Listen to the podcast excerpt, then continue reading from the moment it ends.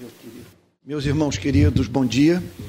É minha intenção dar sequência hoje a essa série de pregações sobre os milagres de Cristo registrados nos quatro evangelhos. E dentro dessa série, eu estou trazendo uma exposição, já deve ser a quarta ou quinta que eu faço, sobre o encontro do Senhor Jesus com a mulher samaritana.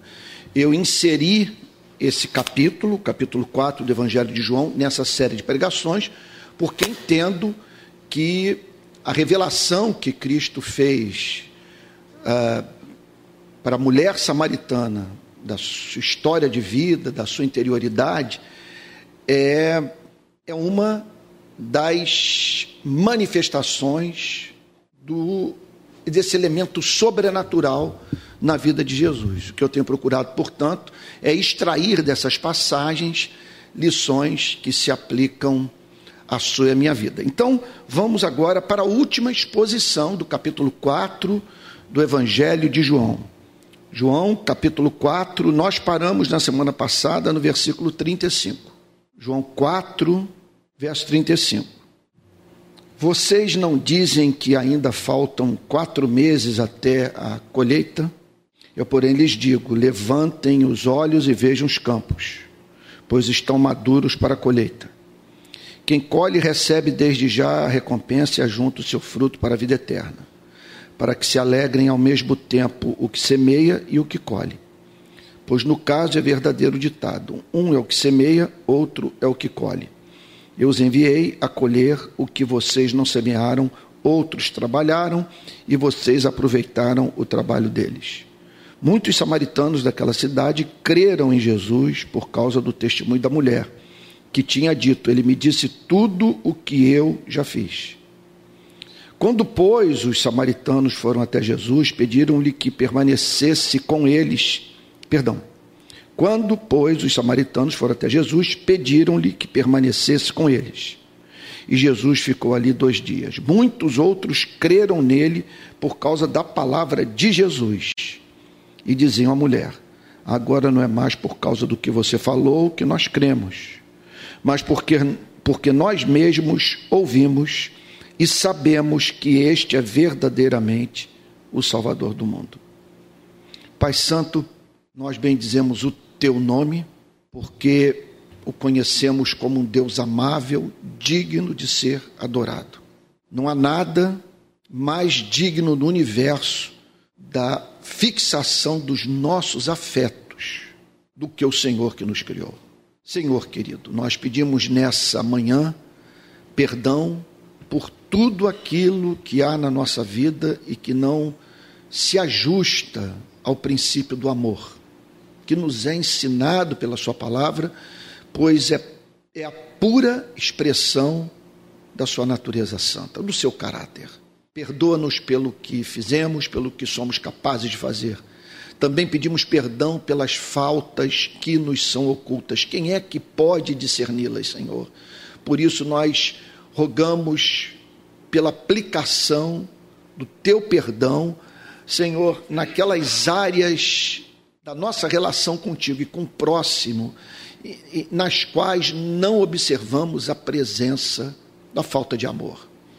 Nós pedimos, Senhor, que nessa manhã o Senhor aceite a nossa gratidão pelos teus cuidados, em especial pela tua provisão na hora da tribulação. O Senhor não nos tem poupado de lutas, mas reconhecemos que em nenhuma delas o Senhor permitiu que nos sentíssemos sós. Por isso nós somos gratos, Senhor. Ó Deus querido, e agora que tua palavra vai ser exposta, nós pedimos aquele auxílio do Espírito Santo, mediante o qual a verdade é compreendida.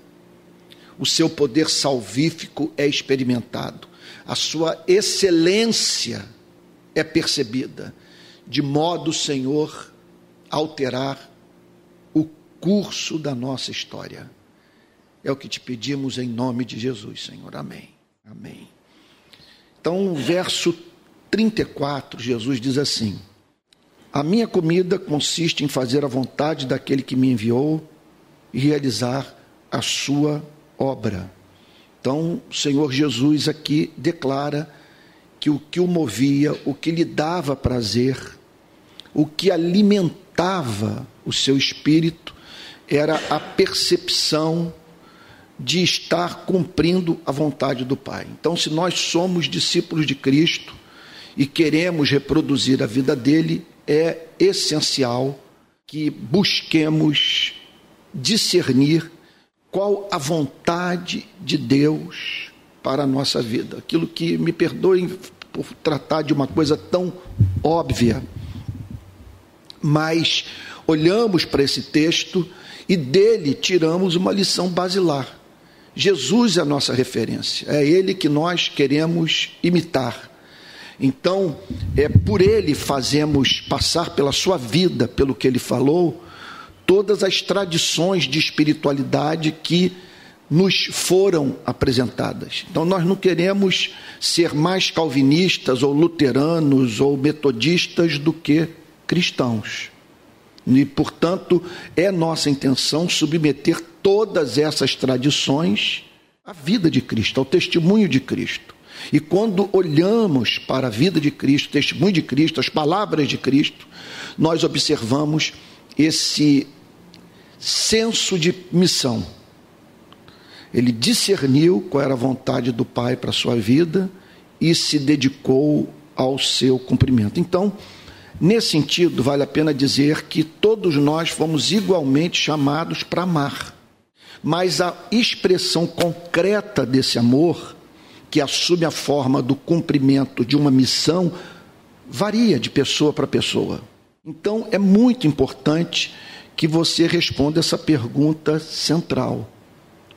Aqui está Jesus dizendo: Minha comida consiste em fazer a vontade daquele que me enviou e realizar a sua obra. Portanto, ele viveu focado na cruz. Esse era o grande vetor da vida de Cristo. Ele viveu de uma tal maneira que pudesse cumprir aquilo que em teologia é chamado o pacto da redenção. Existe o pacto da graça que é entre Deus e o ser humano. E existe o pacto da redenção, que é entre o Pai e o Filho. É, é, é evidente, a Bíblia nos ensina isso com absoluta clareza, que houve uma aliança entre o Pai e o Filho, que consistiu em o Pai separar um povo para o Filho, a fim de que o filho constituísse para o pai uma nação de profetas, reis e sacerdotes, e o filho assumiu o compromisso de dar a vida por esse povo, uma vez que ele seria retirado da massa de seres humanos caídos que se afastaram de Deus. Então houve essa aliança, e o Senhor Jesus veio para este planeta com a meta precípua de cumprir o pacto da redenção.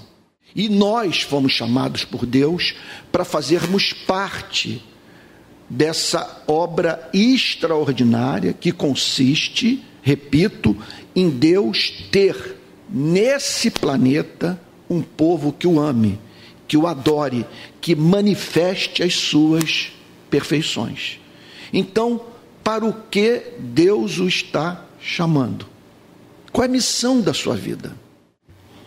Costumo dizer que a resposta para essa pergunta fundamental ela passa por um autoexame, por você, entre outras coisas, identificar qual é a paixão da sua vida, qual é o tipo de sofrimento humano que o aflige, quais são os seus talentos, os seus dons.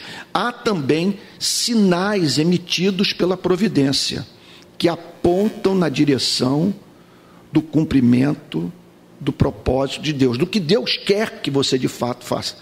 Eu mencionei aqui, a coisa de três ou, quatro domingos, que quando eu percebi os meios de comunicação acompanhando as ações do Rio de Paz, eu identifiquei naquela extraordinária direção dada pela providência divina um chamado.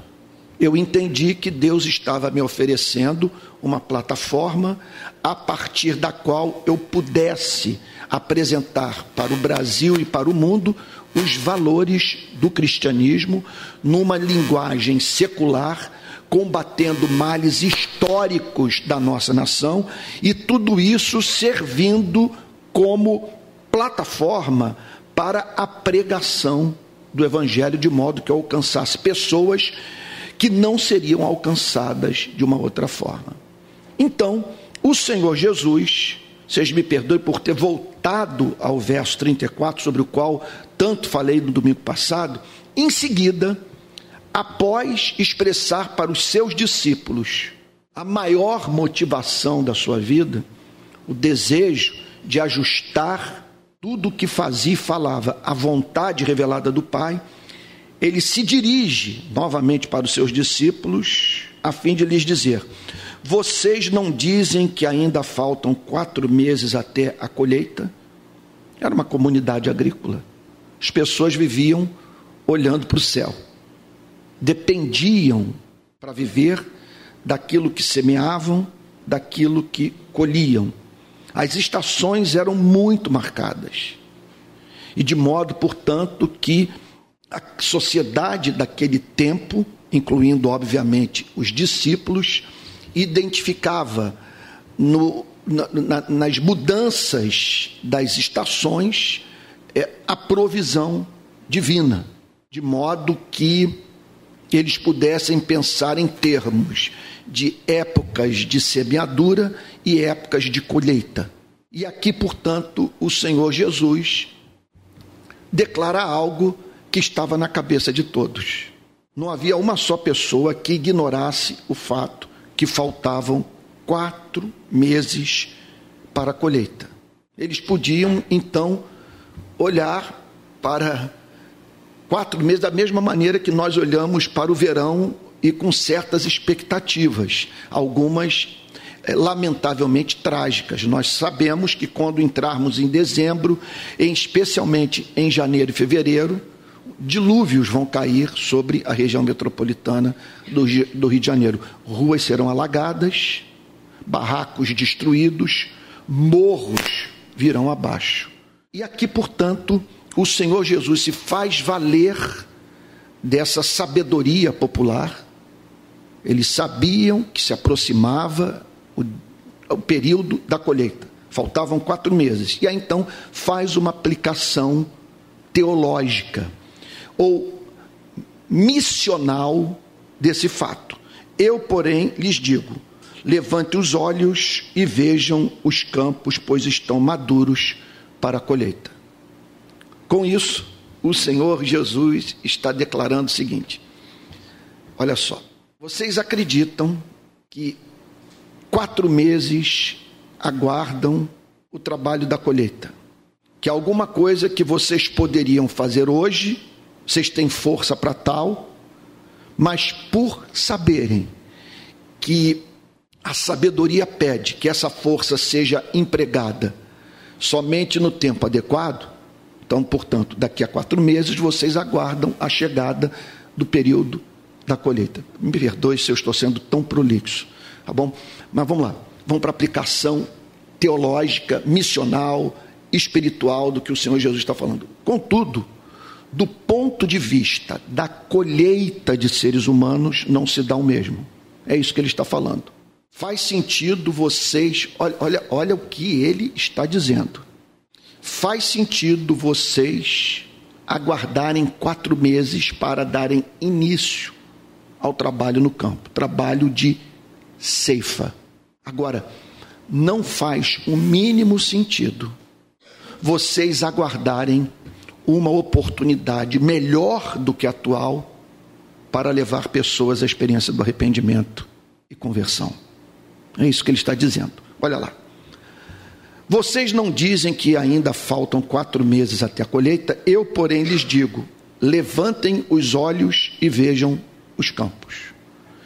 Então, ele usa dessa linguagem metafórica, por meio da qual ele chama os seus discípulos a levantarem os, os olhos e contemplarem os campos. de modo, portanto, que pudessem, mediante a palavra de Cristo, no poder do Espírito Santo, perceberem aquilo que só poderia ser percebido por olhos abertos pelo amor, pela misericórdia, pela compaixão, pela palavra de Jesus. Olha o que ele está dizendo: levantem os olhos e vejam os campos. Ele está pedindo para que os discípulos contemplem o que? Seres humanos, mortos nos seus delitos e pecados, confusos, homens e mulheres que não sabem discernir a mão direita da mão esquerda, gente que não sabe de onde, de onde é, de, de onde veio, para onde vai, qual é o sentido da sua existência. Levante os olhos e vejam os campos. Esse é um exercício para o qual nós podemos nos dedicar agora. Levantar os olhos a fim de identificarmos as extraordinárias oportunidades evangelísticas concedidas pela graça de Deus à sua igreja. Levante os olhos.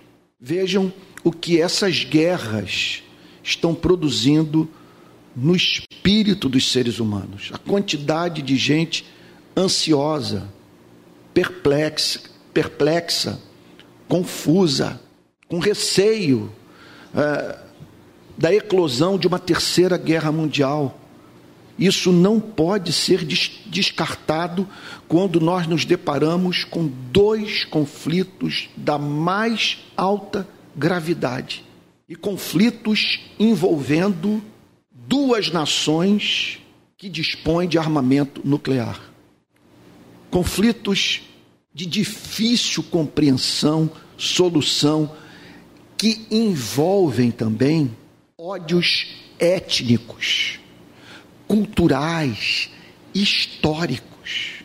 Então, as pessoas estão confusas.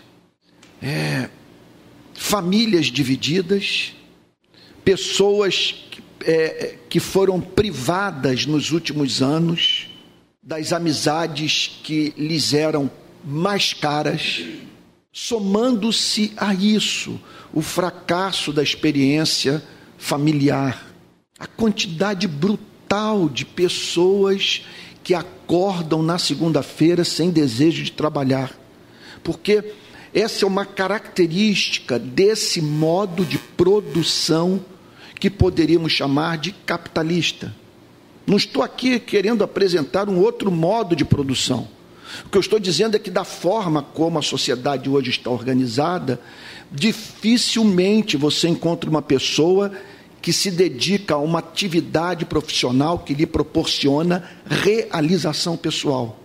As pessoas se sentem usadas, mal remuneradas, exasperadas por terem que gastar tanto tempo no trânsito e muitas vezes em ambientes insalubres, dedicadas a tarefas repetitivas que não exigem delas o que elas têm de mais belo, de mais especial, de mais criativo. E o pior, que elas olham para diante e não veem perspectiva de mudança.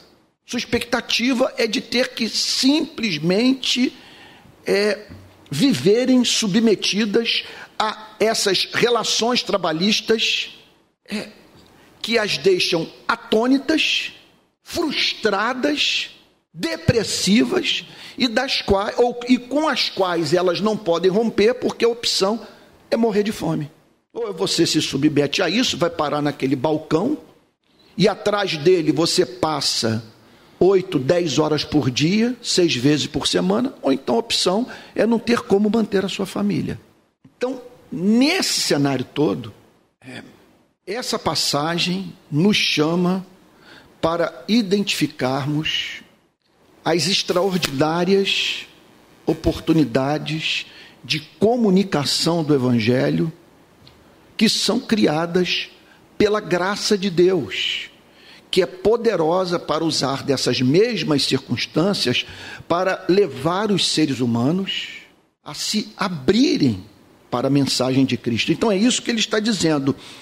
Olha, levantem os olhos e vejam os campos, pois estão maduros para a colheita. Era algo que ele tinha para dizer para os seus discípulos.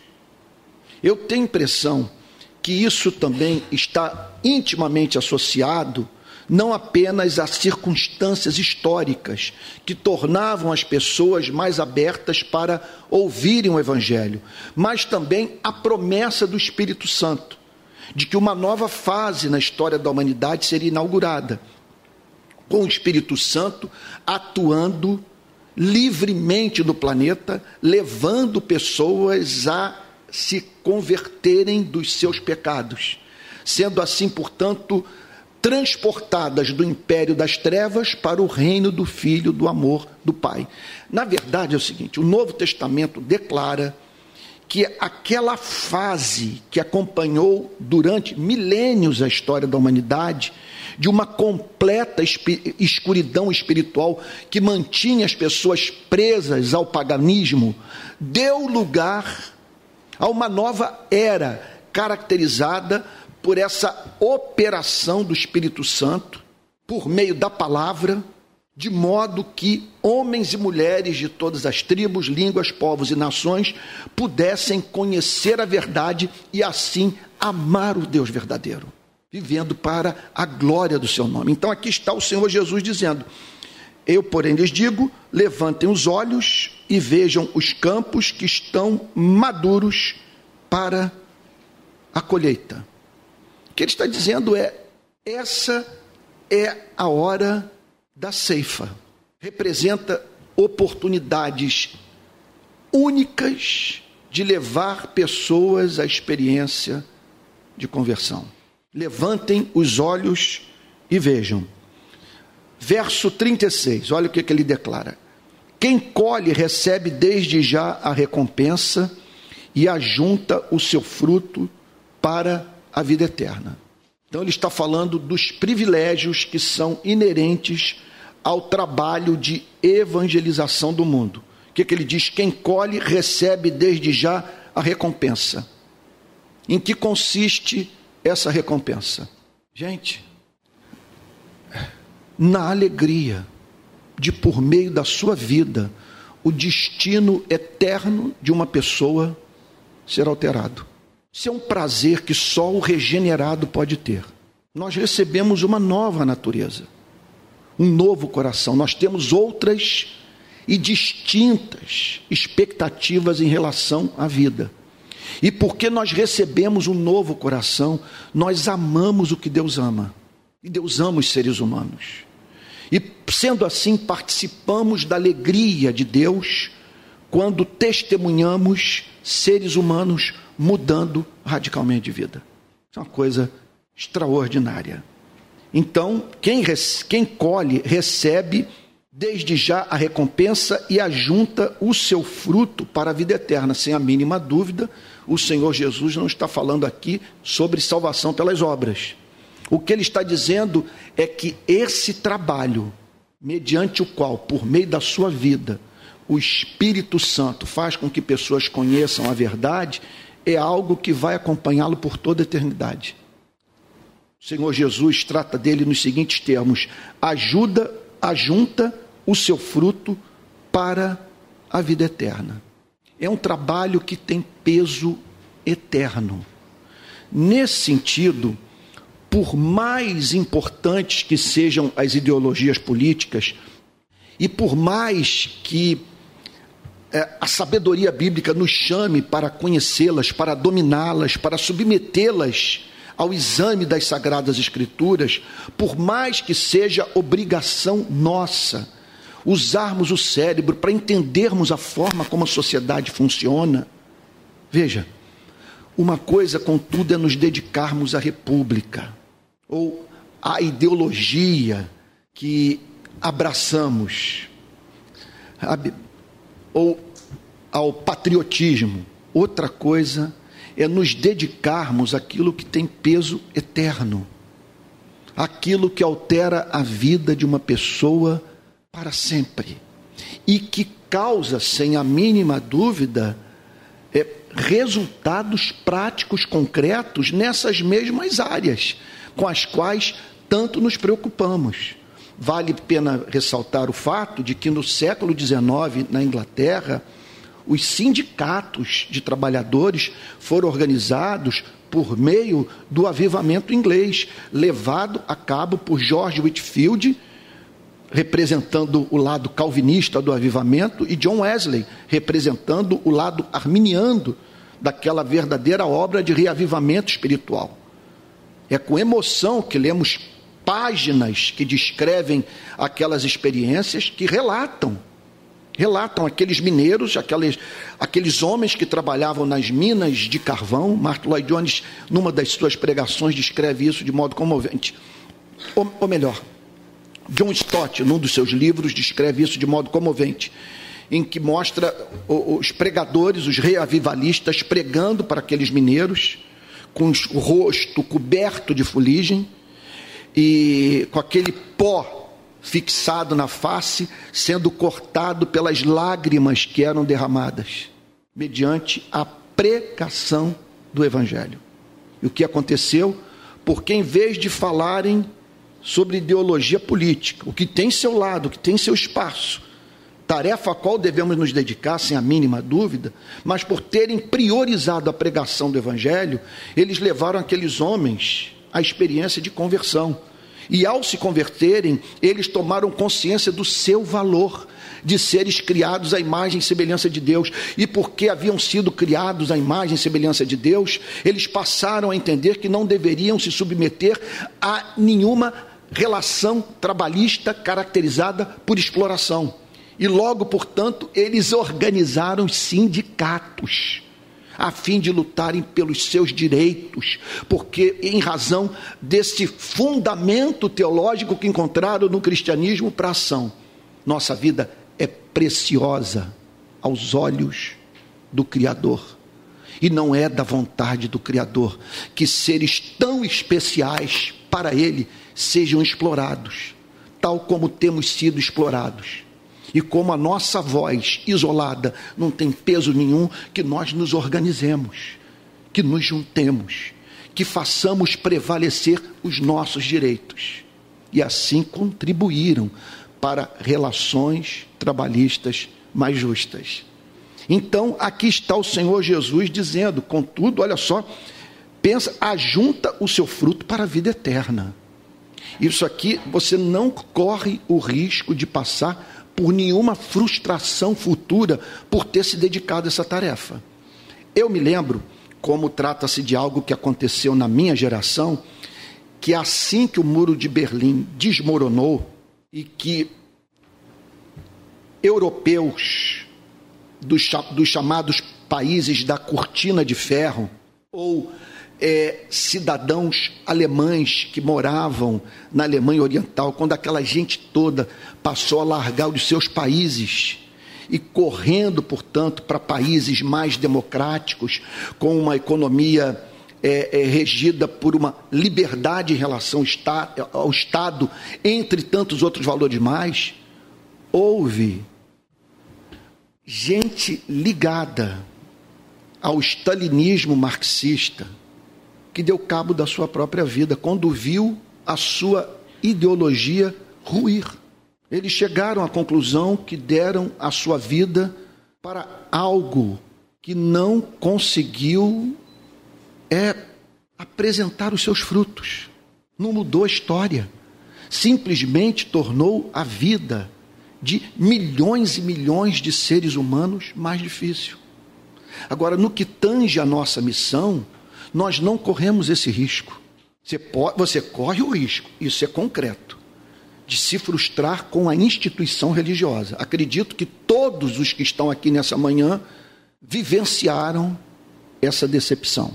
Eu tenho que dizer, não é a primeira vez que eu toco nesse ponto, que eu estou entre os mais decepcionados. Minha decepção foi profunda. Agora, não estou decepcionado com o Evangelho. Não estou decepcionado com Cristo. Não estou decepcionado com a missão que me foi entregue. Porque ela tem peso eterno. Ela glorifica a Jesus. Ela exalta o maior gesto de amor de toda a história da humanidade, a morte propiciatória, vicária, substitutiva de Cristo e faz com que pessoas encontrem no Evangelho o que nenhuma ideologia política é capaz de oferecer. Essa é uma das críticas que eu faço a Karl Marx, porque quando ele chama o cristianismo de ópio do povo, quando ele declara que, em havendo a revolução do proletariado, viveríamos em modelos de sociedade tão justos, nossa vida alcançaria tamanho nível de liberdade a ponto de prescindirmos da fé. O que ele tem a dizer é o seguinte: nós precisamos desse narcótico. As massas, o povão, carecem dessa ilusão para darem conta da realidade.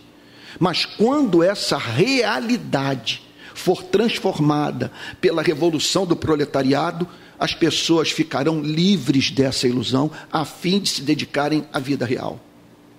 É um completo descompasso revelado por Marx do ponto de vista da sua relação com a classe trabalhadora. Vai para os campos, vai manter contato com o chamado proletariado, você vai encontrar pessoas que não conseguem almoçar sem orar, que buscam a igreja não porque se sentem oprimidas no lugar de trabalho, mas porque não conseguem dar conta da vida, ou porque se fascinaram com a beleza do Evangelho, que me impressionou na visita que eu fiz agora a um assentamento do MST. Eu me dei o trabalho de conhecer o MST. Na verdade, o convite me foi feito, não foi uma ação deliberada minha.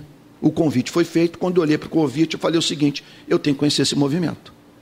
Hoje há 60 mil famílias aguardando terra na qual possa habitar e trabalhar. Isso é sério, num contexto de latifúndios, de uma absurda, iníqua, diabólica concentração de riqueza, de terra. E outro ponto, improdutiva. Acabei de vir do sertão do Nordeste e mais uma vez cheguei a fazer um vídeo do lado de uma dessas cercas. Terras imensas, extensões imensas, de coisa de perder de vista, tudo cercado, sem um pé de laranja. É uma bananeira, sem nada. Bom, mas o que me chamou a atenção foi que nesse acampamento do MST que eu visitei em Pernambuco, eu me deparei com pelo menos três templos, três templos evangélicos. Olhe que o movimento, ele, ele e os próprios é, é, é, é líderes do MST reconhecem, ele é de natureza marxista. Eu conversei com uma moça que passou 10 anos em Cuba. Uma pessoa, por sinal, muito gentil, que me tratou com muito respeito, inclusive me deu a oportunidade de falar para o grupo, para os camponeses ali presentes. Agora, é, contudo, apesar de toda a influência, de toda a consciência de classe, de toda aquela luta, aquelas pessoas não conseguiram abrir mão da transcendência, do contato com alguma coisa que nenhuma ideologia é capaz de oferecer. Porque você resolveu, vamos dizer, o problema da distribuição da riqueza. As pessoas agora têm mais tempo para viver, tornaram-se capazes de se dedicarem àquilo que amam. Mas o que o pensamento ideológico tem a oferecer para essa mesma gente quando, três da madrugada, mantém no colo um filho ardendo em febre, quando o casamento entra em colapso, ou quando você olha para a passagem do tempo, vê sua cabeça se enchendo de cabelo branco, toma consciência da sua finitude e chega à conclusão que a vida é desprovida de significado, exceto se o homem conhecer o seu Criador. E que nem só de pão viverá o ser humano, mas de toda palavra que procede da boca de Deus. Por isso que o Senhor Jesus declara e ajunta o seu fruto para a vida eterna, para que se alegrem ao mesmo tempo o que semeia e o que colhe. É uma alegria completa com pessoas com pessoas assumindo funções diferentes nesse trabalho extraordinário. Um semeia, prepara o terreno para que outro venha e possa fazer a ceifa. Então, são os mais diferentes tipos de atividade e que deveriam ser exercidas de uma forma harmoniosa, desprovida, entre outras coisas, desse sentimento que corrói profundamente as nossas relações na igreja, que é o sentimento de inveja. Portanto, nós deveríamos olhar para aquele que tem um dom diferente do nosso e que, contudo, cumpre papel essencial nessa grande, extraordinária obra, celebrar sua vida. Saber que a contribuição que ele tem a oferecer é de valor singular. Eu, por exemplo, eu sigo muitos que nós poderíamos chamar de teóricos do cristianismo ou da teologia calvinista, pessoas que passaram a maior parte do seu tempo é, é escrevendo ou pregando e que, se não, e que não se dedicaram à militância, às manifestações de rua, sabe, que não se envolveram com os movimentos sociais. Eu não vi John Stott, por exemplo, fazer uma coisa como essa. Nunca, eu não tenho registro de John Stott com cartaz nas mãos numa rua protestando contra qualquer tipo de coisa. Agora, o fundamento teológico que ele apresentou para os cristãos, a fim de que esses se envolvessem com causas humanitárias, com combate à desigualdade de oportunidade de vida, à concentração de riqueza. Ontem, por exemplo, quando eu escrevi sobre o uso indiscriminado da força que muitos cristãos estão celebrando, pedindo para que Israel mande uma chuva de míssil sobre a faixa de Gaza, foi com base do que lá no passado aprendi com John Stott, que dedicou um dos capítulos do seu livro sobre ética justamente ao uso indiscriminado da força, que os cristãos devem combater veementemente o uso de armamento atômico, por exemplo, em guerra. Porque você mata, mata indiscriminadamente. Você não mata apenas o, o, o terrorista do Hamas. Você mata meninos e meninas. É a crítica que nós fazemos aqui no Rio de Janeiro quando tiros são dados na direção de comunidades pobres sabe, densamente povoadas, nas quais, quer dizer, habitam em barracos famílias inteiras, crianças, expostas a tiro de fuzil, a um tiro que perfura parede de alvenaria, cujo projétil consegue perfazer a distância de dois quilômetros com índice de letalidade de mais de 90%, ou seja, mais de 90% das pessoas que são atingidas por um tiro de fuzil vêm a óbito. Então, sou grato por John Stott, por pegar a Bíblia e, a partir do seu conteúdo, apresentar uma base para a missão integral da igreja nesse planeta. Por outro lado, como não celebrar o ministério do Martin Luther King? Que foi para as ruas, que marchou e que por isso conseguiu dar voz para uma minoria historicamente oprimida. Então, verso 37. Pois no caso é verdadeiro o ditado. Jesus pega uma fala, é, um ditado com o qual todos estavam familiarizados. Um é o que semeia, o outro é o que colhe.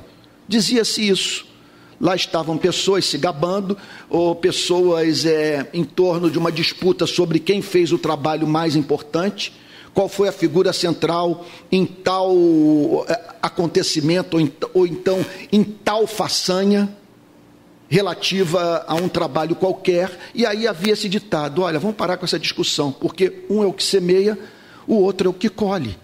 São trabalhos diferentes, igualmente importantes. Então Jesus pega esse ditado popular, um é o que semeia, o outro é o que colhe.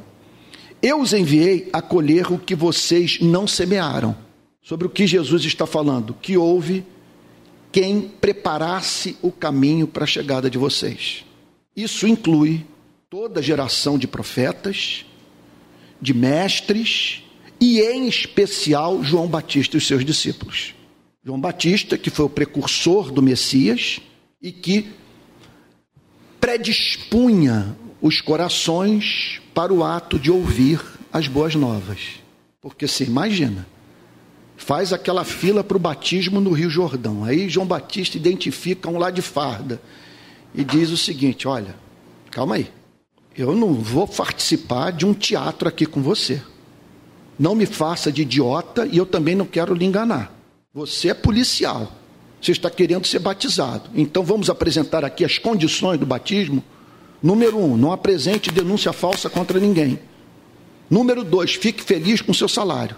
Sabe? E, e número três, não torture ninguém. Não pratique o mal. Você imagine isso hoje ser praticado por pastores na região metropolitana do Rio de Janeiro. Você imagina isso? O sujeito vem para o batismo e tal, e o pastor simplesmente diz: Olha, não tem condição.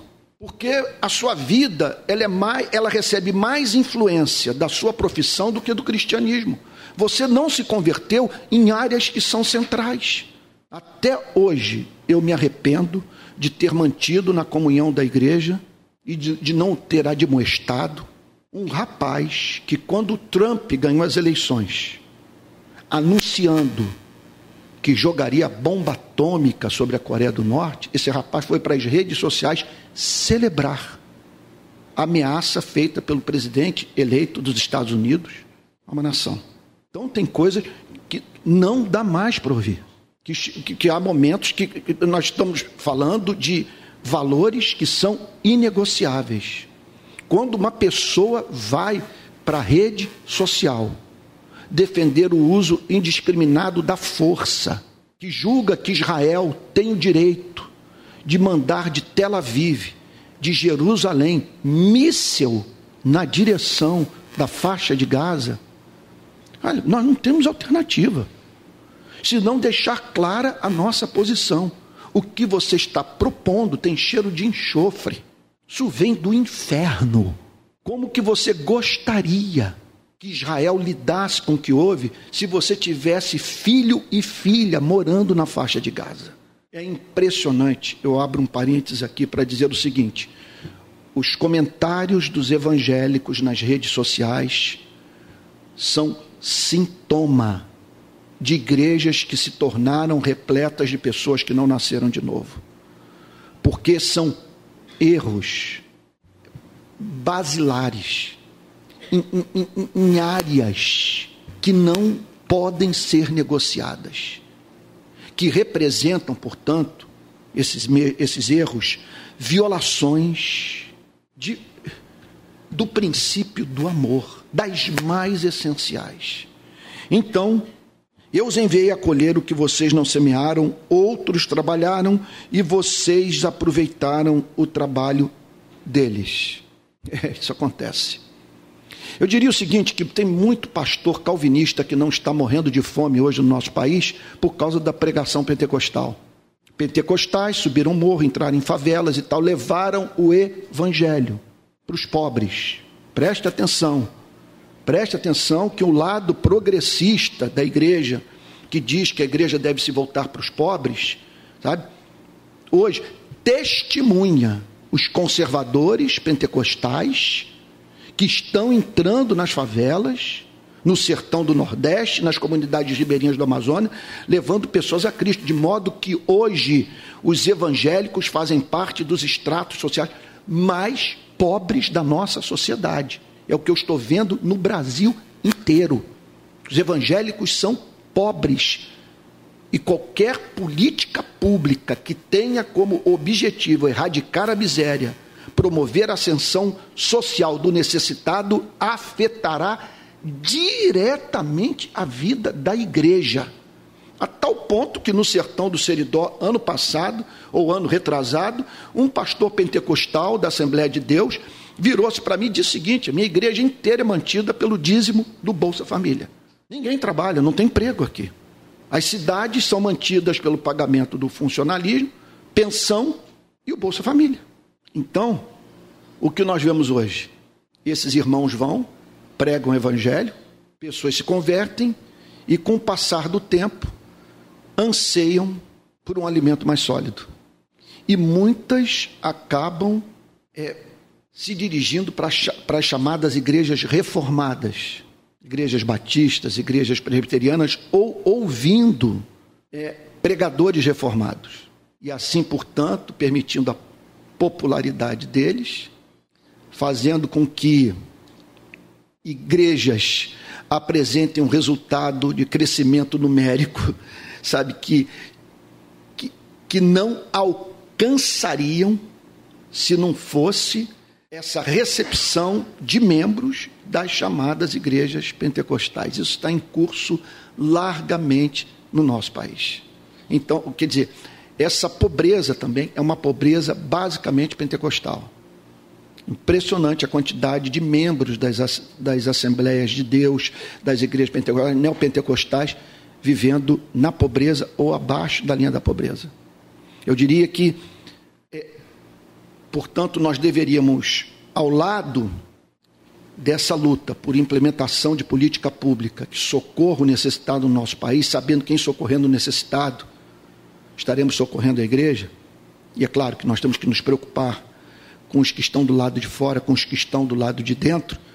Nós deveríamos, paralelo a tudo isso, criar mecanismos de distribuição evangélica de riqueza. O que, é que eu estou querendo dizer? Vamos dizer, vamos, vamos pensar aqui. Vamos dizer que a nossa igreja cresceu nesse lugar. Pequenas igrejas passaram a se reunir aqui. E quando aí subitamente nós olhamos, nós temos aí centenas de pessoas aqui frequentando.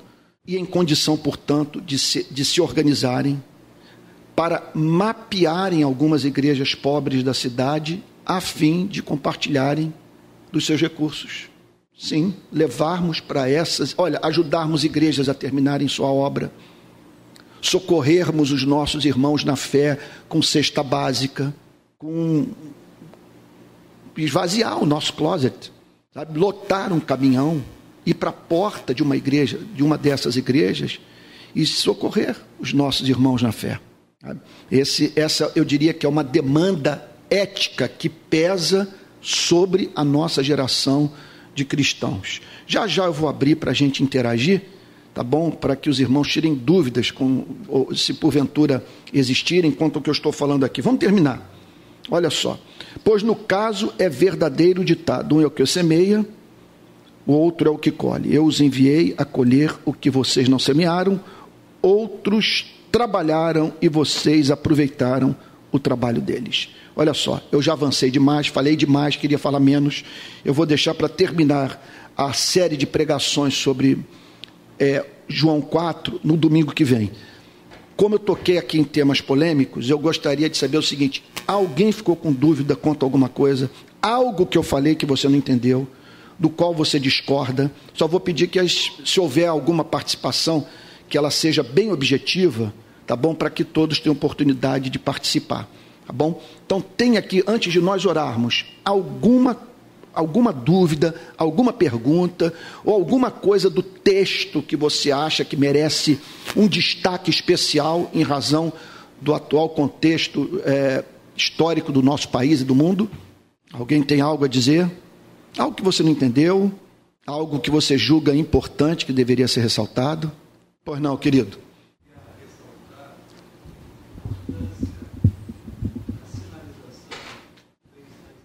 Uhum.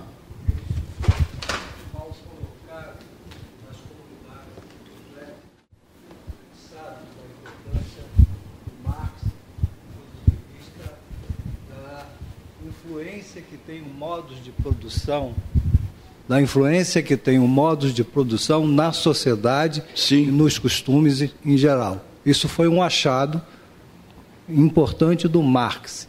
Sem a mínima Mas, dúvida é fundamental dizer que chamar atenção, é, que me deixou bastante é, feliz, vamos dizer assim, com a sua colocação que o marxismo e nenhuma ideologia dá conta do espaço que o ser humano Perfeito. tem para Deus. É só isso. Olha, a, olha, essa informação que nos foi passada é de grande importância. Olha só, olha o que, que foi dito. E essa é igreja que está nascendo em Niterói. Nós vamos lidar com essas correntes ideológicas com a mente aberta. Está lá. Outro dia eu botei na, nas redes sociais o Martin Lloyd Jones dizendo Karl Marx escreveu coisas muito sérias que ele diz considerar profundas. Então, não, não revela esse preconceito. Então, é, é, é, é e, e esse é um ponto de imenso valor. Porque em que consistiu o gênio dele? Foi de olhar para a forma como a sociedade está organizada e dizer o seguinte: há iniquidades que são inerentes a esse modo de produção. Então, o que, que significava? O pastor no domingo, que combatia determinados pecados, veja só, é, ao mesmo tempo, ignorava que o modelo de sociedade aprovado por ele levava à prática daqueles mesmos pecados. Então, o Karl Marx dizia o seguinte: ele e outros, outros tantos socialistas e outros tantos comunistas. Aliás, vale a pena dizer, quando se fala sobre esse tema, nós temos que pensar em termos de comunismos, marxismos, socialismos, porque o que há de divisão dentro desse campo de pensamento ideológico é um negócio absurdo. Isso desde o próprio período de Marx. Então, o que ele dizia era o seguinte: que se alguns, algumas injustiças sociais fossem reveladas, ou melhor, fossem debeladas, determinados comportamentos humanos se seguiriam, de modo que nós deveríamos lutar por modelos de sociedade que não extraíssem dos seres humanos o que eles têm de pior, e sim o que eles têm de melhor. Sabe? Então, isso é muito claro. É, agora, como o irmão muito bem ressaltou, é, o que nós não podemos nos esquecer jamais, que há um lado dessa ideologia que nega o transcendente. A, a, esse que não reconhece, que não tem sociedade justa que dê conta das ambições do espírito humano. Né, o homem, ele quer se livrar não apenas da injustiça, mas da sua condição da sua condição de ser finito, que vive uma vida dura, curta, incerta, que é um desejo dentro de nós de contemplarmos o belo, de nos estarmos diante do santo, sabe? Daquilo para o que nós podemos dirigir as nossas canções, os nossos poemas, sabe? É isso. E o cristianismo nesse ponto ele nos chama para nós olharmos os campos e vermos esse mar de gente que quer justiça, mas no seu sentido mais pleno, não apenas social, mas aquela mediante a qual o ser humano pode se colocar diante do trono de Deus e sem o receio de ser banido da face do Criador, uma vez que o Criador o justificou pela sua graça em razão da obra sacrificial de Cristo. Alguma dúvida aí? Alguma questão mais? Antes de prosseguirmos com o culto, ok? Posso então prosseguir para partirmos para a ceia do Senhor? Bom, estou pressupondo que os irmãos é, é, é, estão em paz com o que foi falado. Sabe? É, é uma pena que os que estão em casa não estão podendo participar. Então, nós vamos agora participar da ceia do Senhor todo segundo domingo do mês, nós é, ministramos a ceia, que é um, um sacramento, que é um sinal da aliança de Deus com o seu povo.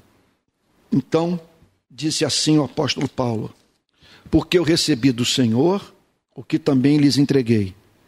Que o Senhor Jesus, na noite que foi traído, pegou um pão e, tendo dado graças, o partiu e disse: isto é o meu corpo que é dado por vocês.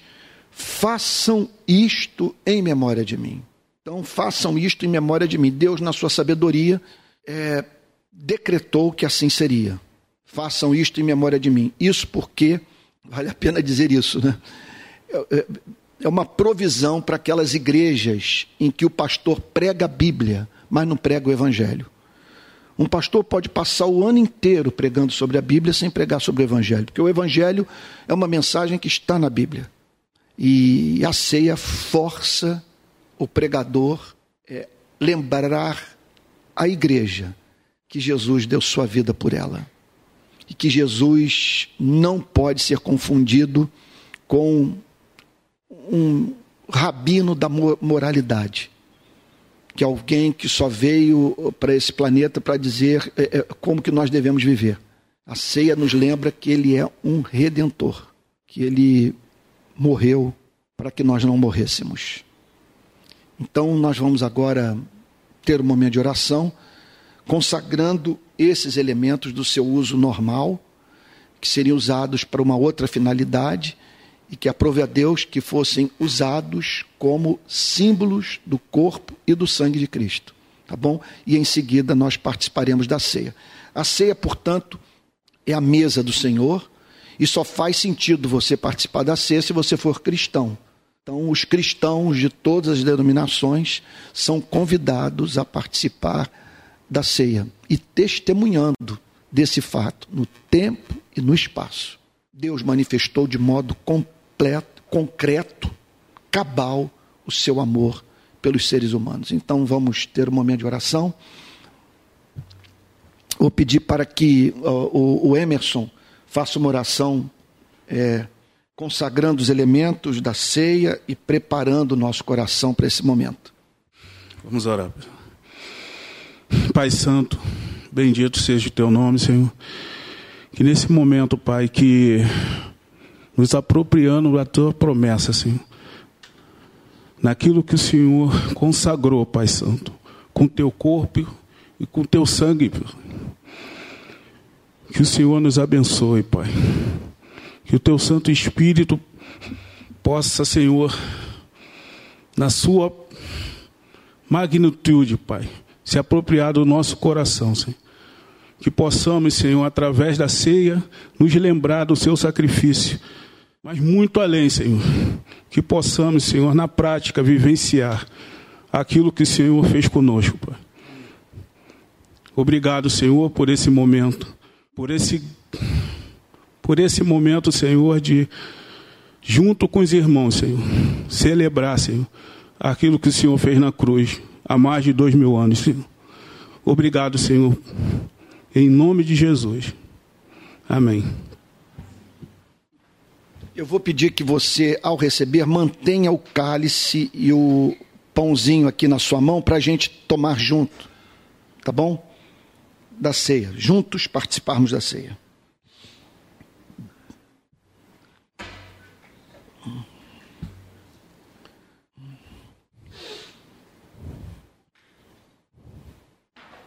Todos receberam o pão, todos receberam o cálice. Então, disse o Senhor Jesus: Este é o meu corpo partido por vós. O que de mais excelso Deus poderia nos oferecer a fim de nos certificar do seu amor por nós, ele o fez. Entregou o seu filho. Comamos todos desse do pão. No Salmo 32, o rei Davi diz assim: Bem-aventurado aquele a quem o Senhor não atribui iniquidade. De Deus olhar para uma pessoa e dizer: Eu não a considero injusta. Minha lei não exige que você morra. Davi diz: Feliz a pessoa que encontra-se nesse estado de alma e que compreende esse perdão.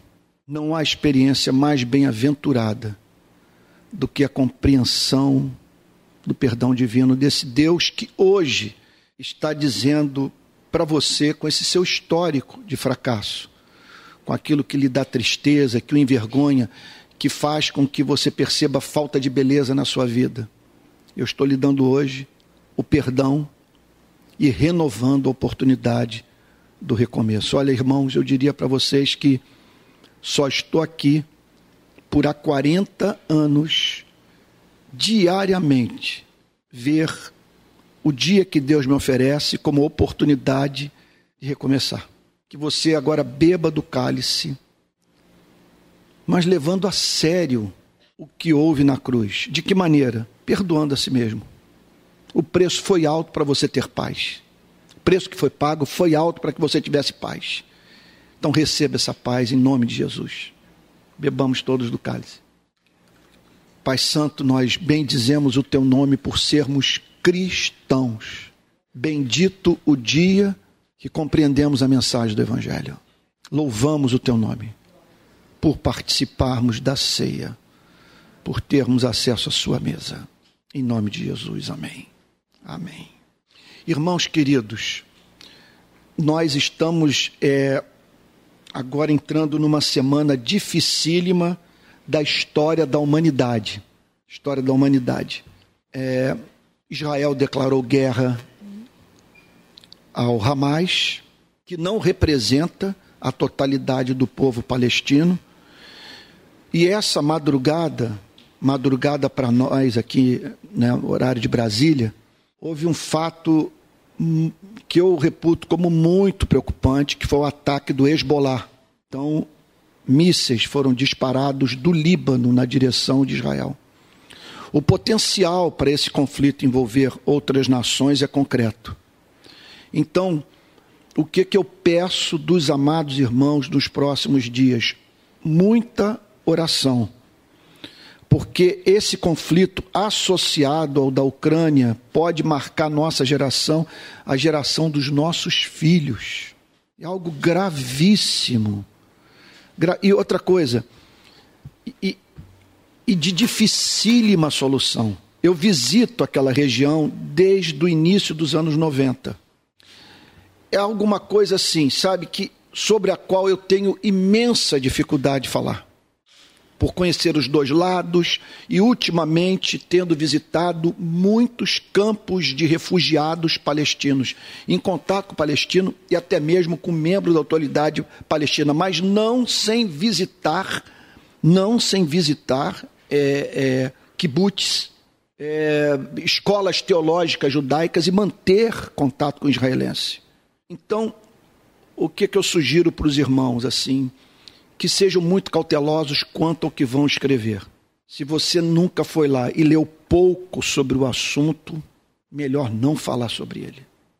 Outro ponto, orar, e nós precisamos crer que Deus ouve oração.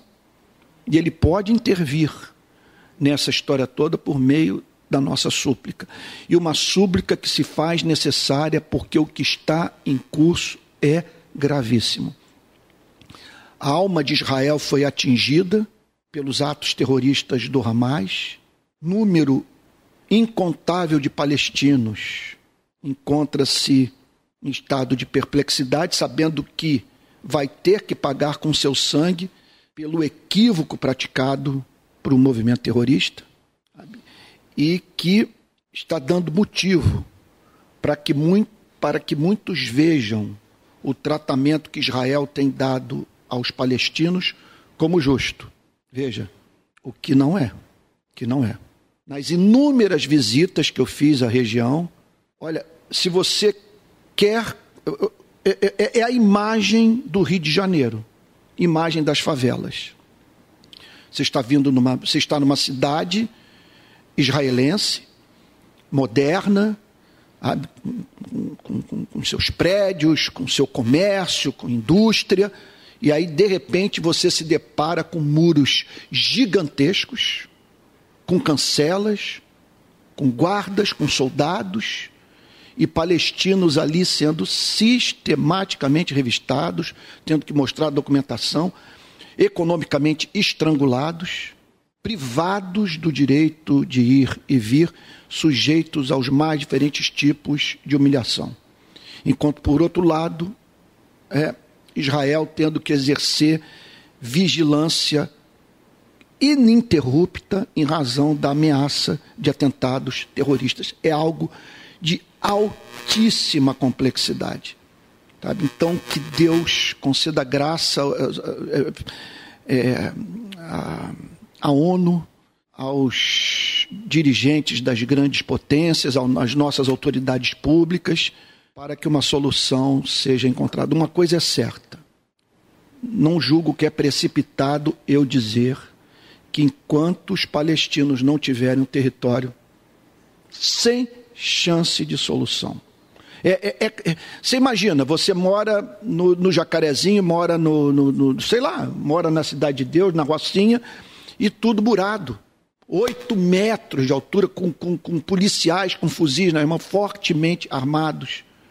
E você sendo revistado todos os dias.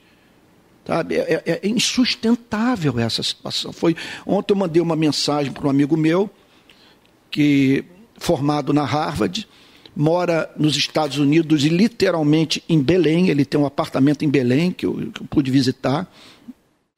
E ele disse: o, o que o Hamas fez é horrível, mas a injustiça é imensa do ponto de vista do que os palestinos sofrem.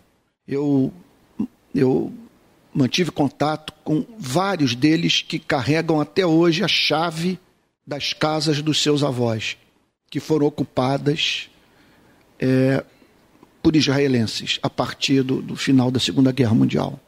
Ele dizia o seguinte: um dia nós vamos voltar para a nossa terra.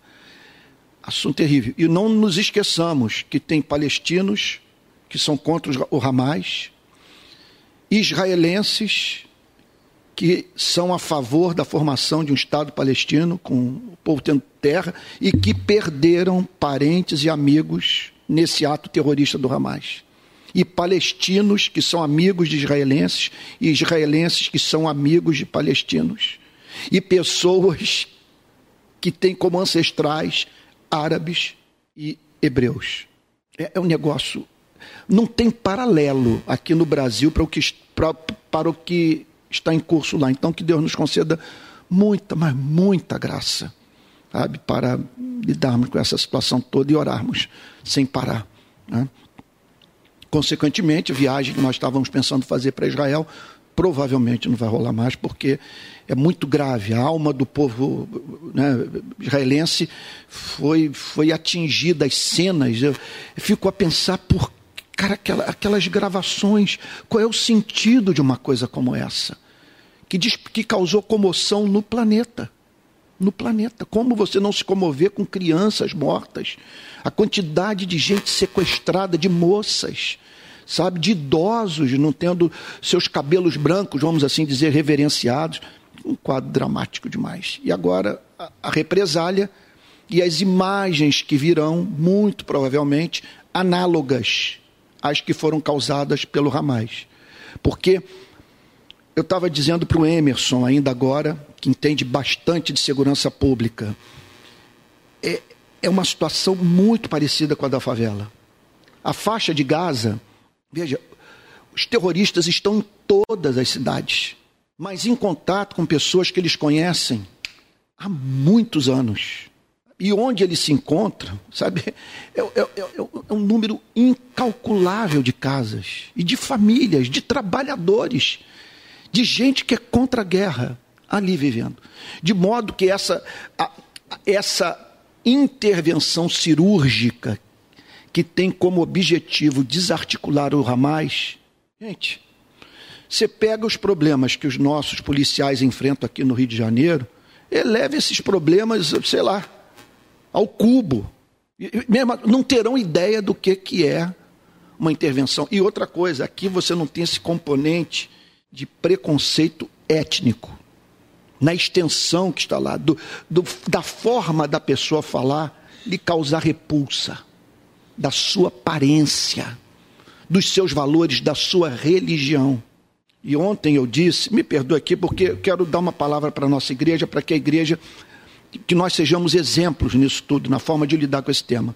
Ontem eu falei o seguinte: que Israel não use indiscriminadamente a força e preserve os locais sagrados. A maior tragédia que poderia acontecer, escutem que eu estou lhes dizendo, que isso me foi passado por um membro da autoridade palestina e eu num campo de refugiados. É Israel entrar em Al-Aqsa que é, um dos, é o terceiro lugar sagrado do, mais importante para o islamismo. O primeiro é, é Meca, o segundo, não sei se é Medina, Medina, e o terceiro, Al-Aqsa. Então, ali tem uma mesquita, tem aquele templo. Né? Se entrarem ali, esse membro da autoridade palestina falou: o mundo árabe inteiro será mobilizado. E aí, meus irmãos, é o apocalipse. Então, ontem, quando eu disse isso, houve quem dissesse: mais importantes são as vidas e tal do que os lugares sagrados. Olha, porque as vidas são sagradas, não entre em local sagrado, porque essas vidas sagradas serão profanadas, eles não vão perdoar. Não vão perdoar. Os cultos, você chega lá numa, numa sexta-feira, nessa região de Jerusalém, da Jerusalém Antiga, onde fica o Axa, dá um horário, é um mar de muçulmano andando por Jerusalém Antigo. É, é, é um mar, uma coisa muito especial para eles. Então, meu Deus, só graça. Mas olha, hoje à noite, mudando totalmente de assunto, eu estou pregando às 19 horas, tá bom? Lá da biblioteca de casa, no segundo culto dominical da Rede Pequenas Igrejas. Durante a semana, aí um monte de encontros. Estamos estudando o livro do Tim Keller sobre oração, encontro de comunhão, pequenas igrejas que já estão surgindo aqui em Niterói. Então, as coisas estão andando durante a semana pela graça divina e em breve nós vamos ver isso com site, com os nossos valores, com a nossa visão, tudo muito bem delineado e claro para todos. Ah, quero lembrar também das ofertas eu não estou vendo mais como sentido a gente levantar oferta aqui em dinheiro. Teve um, um, culto aí, eu acho que foi duas semanas atrás, que entraram 10 reais. Mas não é falta de amor do, dos irmãos, é que a gente não está usando mais dinheiro. Fiz uma viagem agora por Nordeste, não toquei em dinheiro uma, uma só vez, é tudo Pix. Então, se você quiser contribuir com a rede Pequenas Igrejas, que hoje já tem um custo fixo e que que para ser honrado precisa da fidelidade de todos, aqui vai o nosso Pix, que é o Pix rpi22 gmail.com. Tá bom? Se você quiser contribuir, é só enviar a sua oferta para esse número de Pix. Eu acho que é isso. Né? Vamos ficar de pé? Vou pedir para que o querido Alex nos é, ore, terminando esse culto, impetre a bênção apostólica. Bom? E domingo que vem aqui, e se for possível, traga alguma pessoa. Tá bom? Essas cadeirinhas vazias dói o coração, porque a gente sabe que tem muita gente carente do evangelho na nossa cidade e irmãos nossos na fé que vão que podem recobrar a alegria do cristianismo se se perceberem diante de uma coisa diferente, sabe? Na igreja de Cristo. E é o que nós nos propomos oferecer. Senhor, que o nosso coração arda diante das notícias que nos cercam, diante de confrontadas com a tua palavra que nos diz que os campos estão brancos, que nosso coração, os nossos olhos se levantem, como ali nos foi ensinado, Senhor, para que o nosso olhar seja diferenciado, para que, levantando pela manhã, indo para o trabalho, convivendo com a nossa família, fazendo compras, onde quer que estejamos, nos lembremos por que estamos aqui. Dessa paixão do teu evangelho, da tua entrega, do teu amor por nós, que não cabe a nós ficarmos calados diante de tão boa nova em confronto com tantas notícias difíceis que cercam a humanidade. Oramos, Senhor Jesus, pelo mundo, pela paz, por Israel, pela Ucrânia, por todos os lugares que temos visto, Senhor, um mundo de uma forma tão violenta se mobilizando. Oramos, Senhor, pela nossa cidade, pelo Niterói, Rio de Janeiro, pelas chuvas que tomaram essa noite, todas essas cidades, Senhor Jesus. Vai, Senhor Jesus, e usa-nos como tua mão para encontrar as necessidades das pessoas e encontrar também, Senhor, em nós o teu amor sobre elas, Senhor. Que nossa vida sempre esteja, Senhor, cheia do teu Espírito Santo, para sermos agentes de amor, agentes de bênção, agentes que transbordam o amor que você revelou a nós, Jesus. Faz assim, nós pedimos, toma as tuas igrejas pela terra, pelo nosso país no dia de hoje, para que as bênçãos se derramem e para que sejam assim transformados pelo teu amor e pelo teu Espírito Santo. Pedimos em nome de Jesus. Amém. Que a graça do nosso Senhor Jesus Cristo e o amor do nosso Pai e a unção e o chamado do Espírito Santo arda em seu coração mais e mais até aquele dia quando plenamente estaremos juntos celebrando a vitória do Senhor e seu povo. Amém. Deus abençoe, queridos. Até semana que vem, até de noite.